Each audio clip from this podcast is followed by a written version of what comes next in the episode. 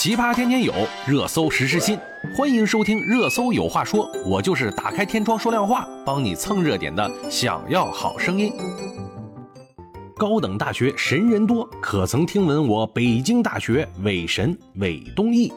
他可是热搜的常客了。哈佛大学呀，曾经为他破例违反校规都没有能够争取到的人才，是一个什么样的存在呢？我们今天就来了解一下他。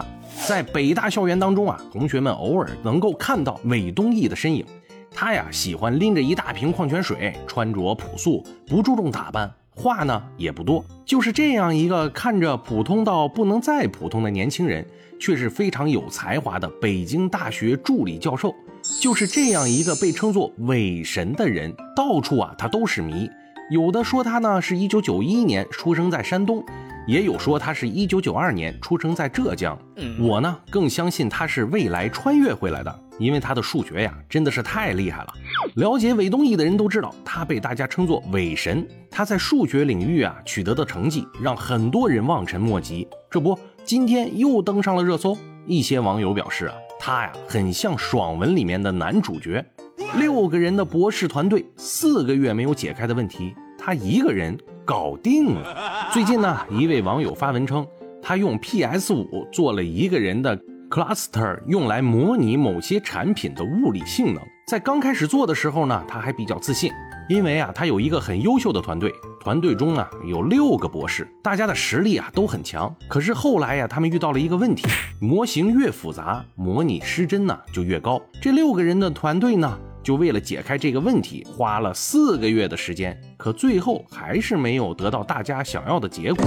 这几名博士认为啊，他们对纳维斯托克斯方程处理有问题，可是啊，又不知道具体问题出现在哪里，很是头疼。五一前后，团队中有一个人说，他的同学是北大的，认识韦东奕，可以联系一下他，看看他愿不愿意帮忙呢？韦神同意帮忙，表示愿意帮助他们解开这个问题。让他们意外的是，韦神一个人用了三五天的时间，就把全部方程给了他们。他们马上开始进行测试，发现过往的真实实验数据匹配率达到了百分之九十九点八，也就是说，韦神他成功了。还有谁？六个人的博士团队四个月都没解开的问题，他一个人用了三五天的时间就给搞定了。要知道啊，获得这样的成果之后，可能会赚到很可观的收入。伪神帮他们解决了一个大难题，如果没有韦神的帮忙，他们或许还要继续花几个月的时间才能完成。为了表示感谢呢，博士团队想给韦神一些钱，但是呢，被韦神拒绝了。尽管对方很有诚意，可韦神说啊，这个太简单了。不要钱，活生生的讽刺嘛，这不是？无奈之下，博士团队给韦神充值了一张市政交通一卡通，韦神这才收下。所以啊，有人说韦神太像爽文里面的男主角了，因为只有在小说中才能够看到如此完美的角色，没想到在生活中便看到了。像他这种天才真的是很少见，他取得的成绩是很多博士都无法达到的高度。还有一些网友表示啊。韦神根本不注重物质方面的东西，从他日常的穿衣打扮就能够看得出来，他可能只是想帮个忙。如果给他钱的话，感觉呀是让天才给这个团队打工了。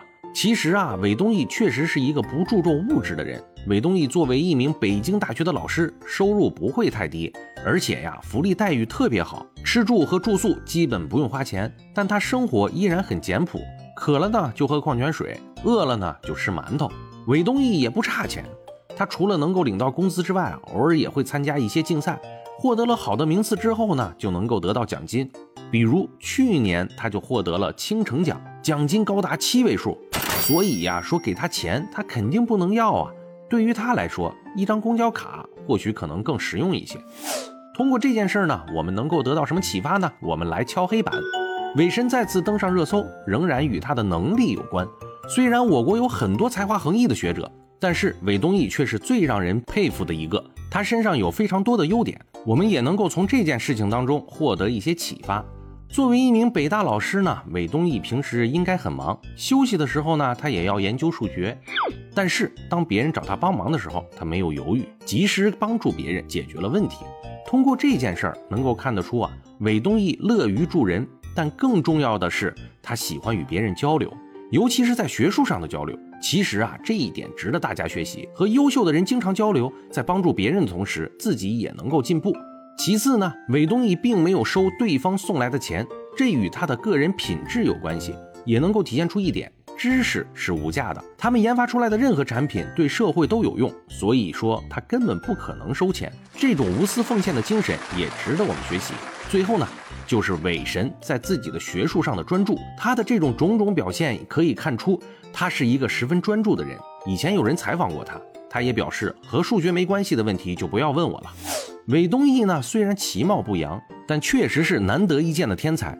希望他能够在数学方面能够有越来越大的建树，为人类进步做出伟大的贡献。好了，感谢收听热搜有话说，有关注不迷路，每天带你蹭热点，我们明天见。